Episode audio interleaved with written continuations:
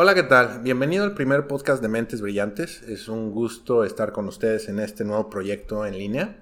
Nos presentamos brevemente. Somos un grupo de profesionales certificados para ejercer la psicología en el área clínica y educativa. Nuestra formación incluye posgrados, especializaciones, certificaciones y diplomados emitidos por instituciones especializadas tanto en psicología como en gestión de personal. En cuanto a nuestra experiencia, pues hemos trabajado en diagnóstico e intervención en instituciones educativas tanto públicas como privadas, hospitales e instituciones de salud, asociaciones civiles y del sector privado, así como en universidades públicas y privadas. Algunos de nosotros tenemos más de 20 años de experiencia en el tratamiento de la salud mental.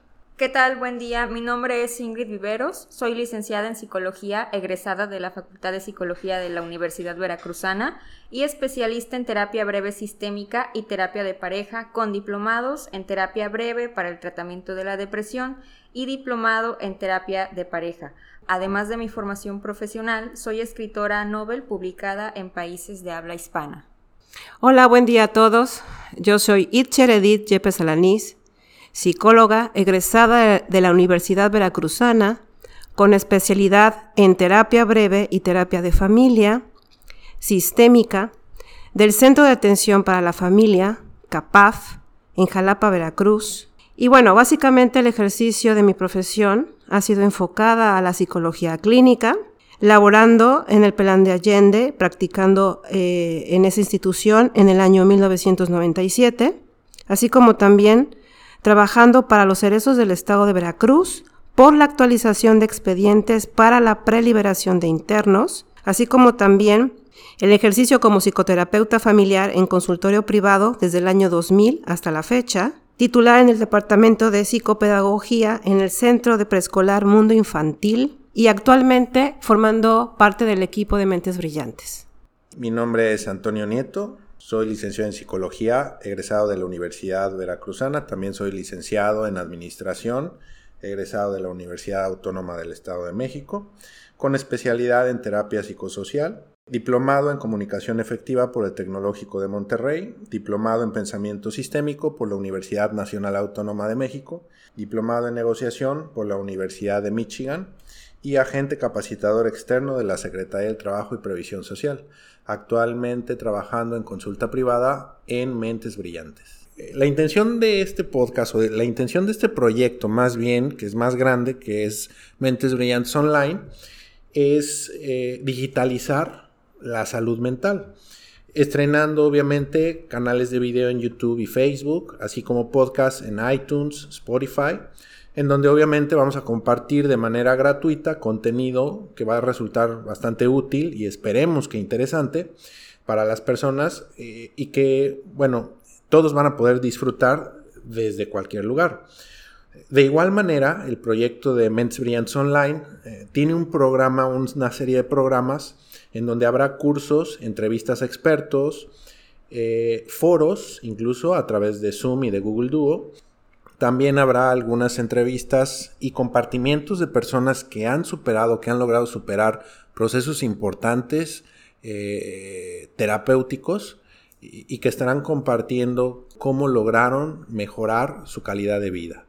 Bueno, creo que también es, es muy importante recalcar que nuestra intención, o bueno, por lo menos algo sobre lo que yo sí estoy muy interesada al momento de empezar a digitalizarnos, es acercar la salud emocional hacia aquellas personas que probablemente estén pensando en que no van a terapia porque no lo necesitan o porque simplemente pues es bastante caro, ¿no?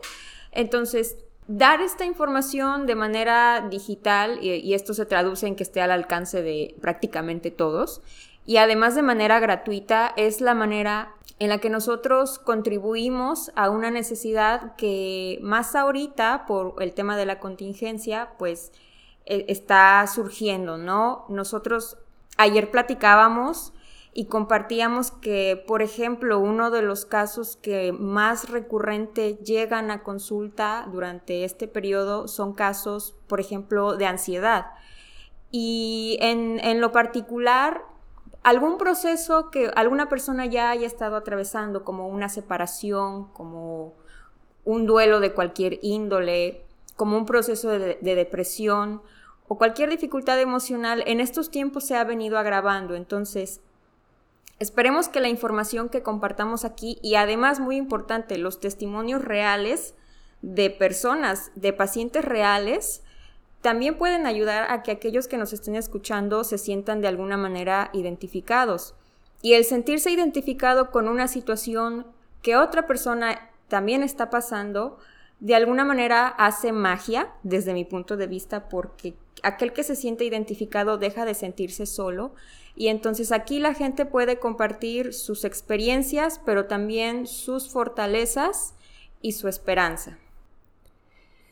En sí de lo que se trata es, tenemos la intención de abrir un espacio en donde podamos crear un acompañamiento a todos aquellos que nos sigan en este proyecto online y que se pueda generar una herramienta para solución de todas aquellas circunstancias que se les presenten en la vida diaria y, ¿por qué no? A lo mejor algún conflicto en la historia de, alguien por ahí que nunca ha podido resolver y nosotros podamos ser ese medio por el cual ellos, em, como bien decía Ingrid, puedan hacer uso de ella y, tener acceso a esta información que muchas veces por creer que la terapia no es para ellos o que no tienen acceso económicamente hablando, pues puedan hacer uso de ello.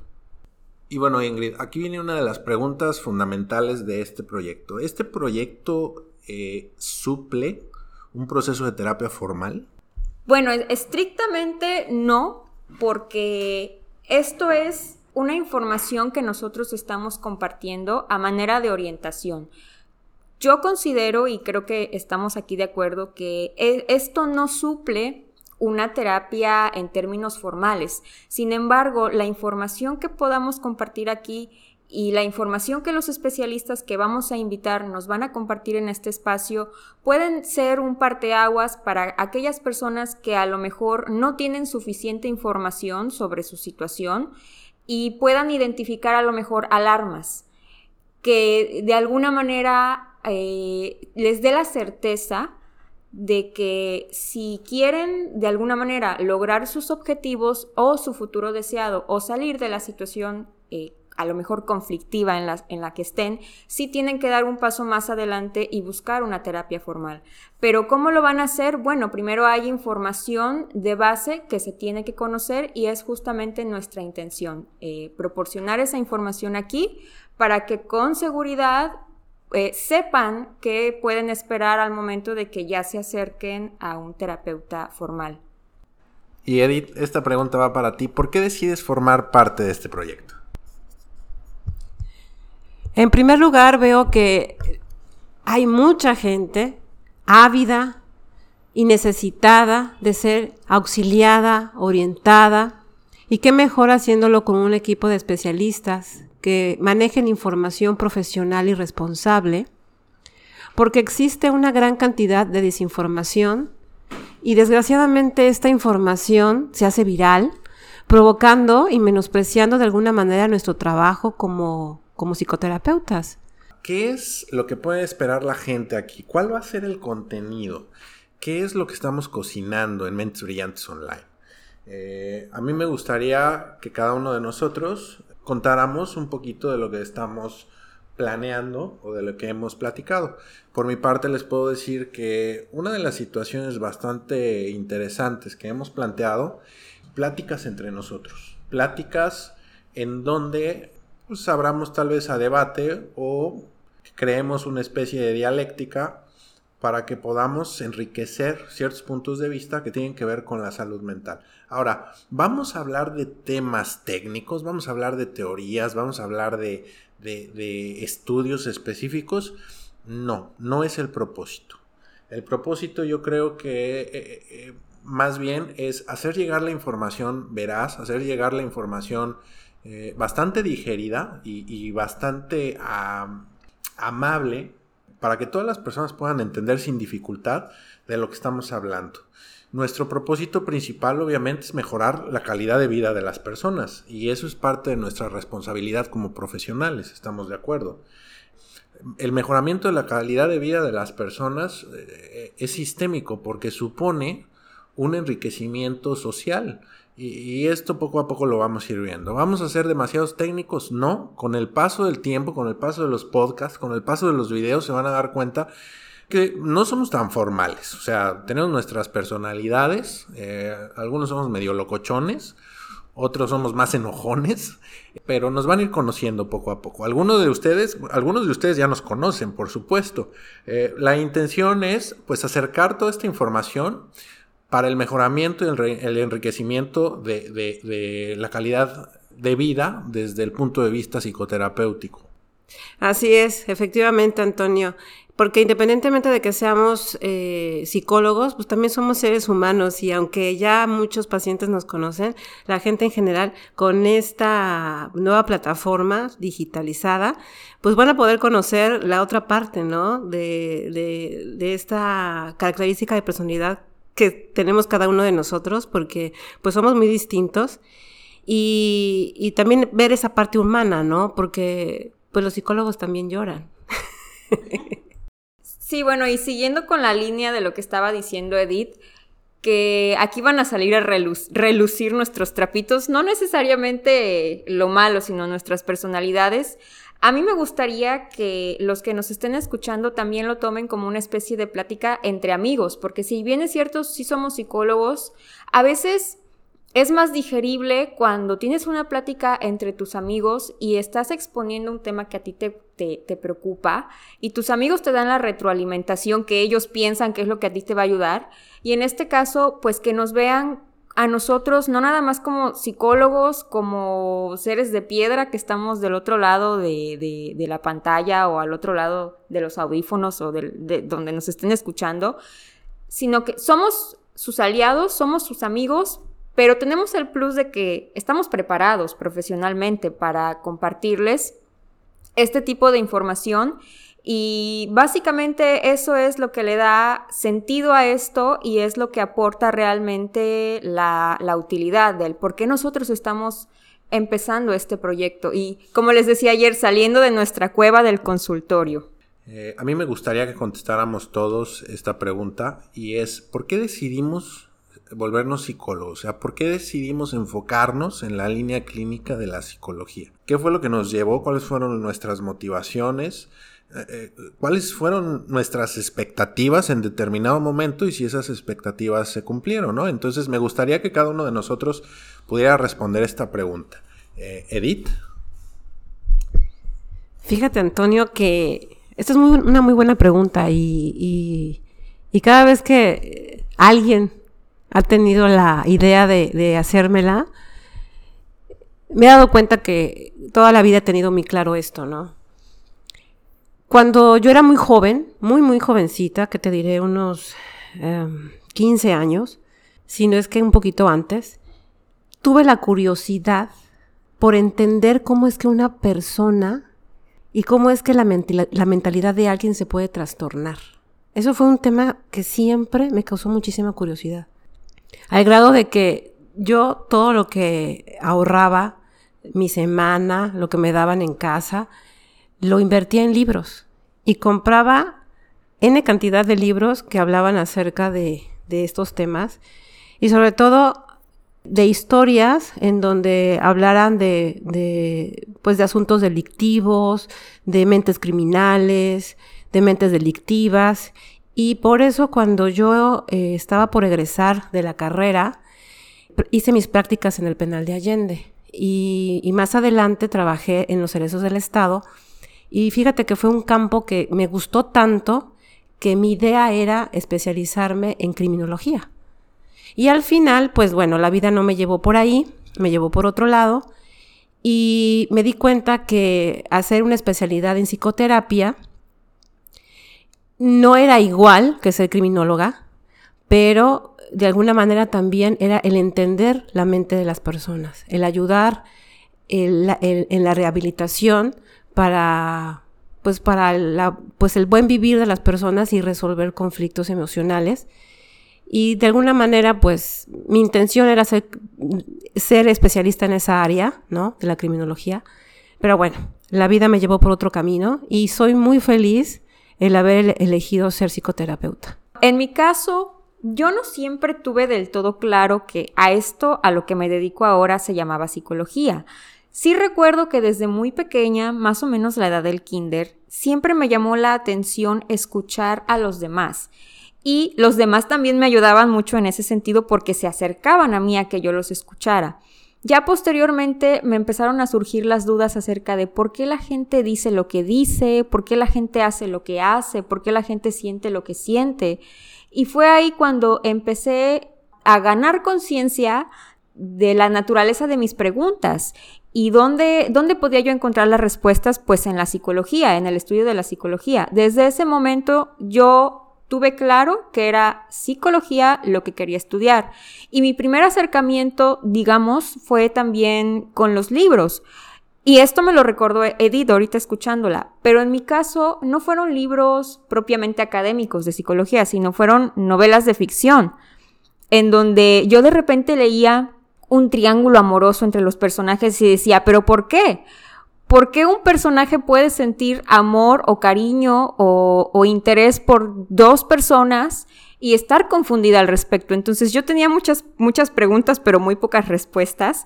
Y a partir de mi formación más que nada fue en la ficción. Y ya después, cuando tuve la oportunidad de estudiar psicología, fue ahí cuando empecé a trabajar eh, más sobre, sobre ese tema. Y sí, la verdad es que yo también estoy muy orgullosa de, pertenecer a este gremio y pues no lo cambiaría por nada. La verdad es que para mí nunca hubo una segunda opción. Muy bien, ahora va mi historia. Prepárense para llorar, saquen los pañuelos. Ingrid y Edith están aquí riéndose ya de mí. bueno, ¿qué, ¿por qué estudié psicología? Yo terminé primero la carrera de administración y la vida me puso en el camino de las ventas. Yo estaba en vendiendo membresías vacacionales o timeshare. Eh, incluso trabajé en lugares como Cancún, por ejemplo, Veracruz también. Y me volví, por así decir, vendedor de membresías vacacionales o tiempo compartido. Aquí hay dos vertientes por las que decidí estudiar psicología años después de graduarme de la primera licenciatura. La primera fue que a mí desde los 21 años aproximadamente me daban ataques de pánico. Entonces cuando me daban ataques de pánico, yo sentía que me moría, me faltaba el aire, no podía respirar, eh, sentía una despersonalización terrible, taquicardias, dolor en el pecho, a tal grado que llegué a quedar o a terminar en urgencias varias veces. Y después de urgencias me decían, oye, pues no, no tienes nada, son los nervios pues obviamente yo pensaba, los nervios que están locos, no han descubierto. Yo necesito a Doctor House aquí que me diagnostique prácticamente. Entonces, esa fue una vertiente que yo tuve que ir a terapia, eh, precisamente por los ataques de pánico. La otra fue que en determinado momento el tiempo se prestó para que yo pudiera estudiar entre semana y eh, comencé a estudiar. Cuando comencé a estudiar, la intención era poder vender mejor. O sea, la realidad es que de alguna manera yo quería manipular a las personas para poder venderles mejor una membresía. Sin embargo, cuando me encuentro con la disciplina psicológica, me enamoro, porque me doy cuenta que no era lo que yo esperaba, era mucho más profunda.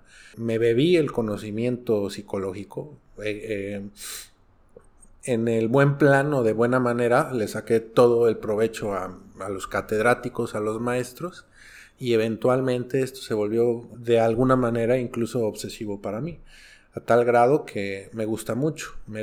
siempre he sido, me considero un ratón de biblioteca, me bebo las cosas que me gustan, eh, la filosofía, la psicología, la sociología, me parece interesantísimo. Y ya la práctica en psicoterapia, eh, pues bueno, también gracias a, Dios eh, ha sido bastante satisfactoria, ¿no? Para, para mí. Pues muchas gracias por habernos escuchado. A nombre de Ingrid, a nombre de Edith, les damos las gracias. El proyecto de Mentes Brillantes, el programa de Mentes Brillantes Online va a salir el próximo miércoles 3 de junio y el podcast va a salir todos los lunes de cada semana. A nosotros nos encantaría recibir una retroalimentación, así que pueden escribirnos a través de nuestras redes sociales, a través de nuestra página de Facebook, de Instagram o incluso a través de nuestra página web que es mentes-brillantes.mx. Por nuestra parte es todo y les agradecemos su tiempo. Bendiciones. Y si creen, y si creen. Ah, la hora, quién sabe qué hora más. Y bueno, y si creen que este podcast acababa ahí, no, no acaba ahí. Con ustedes, los bloopers del podcast. Para que se den cuenta que también somos humanos.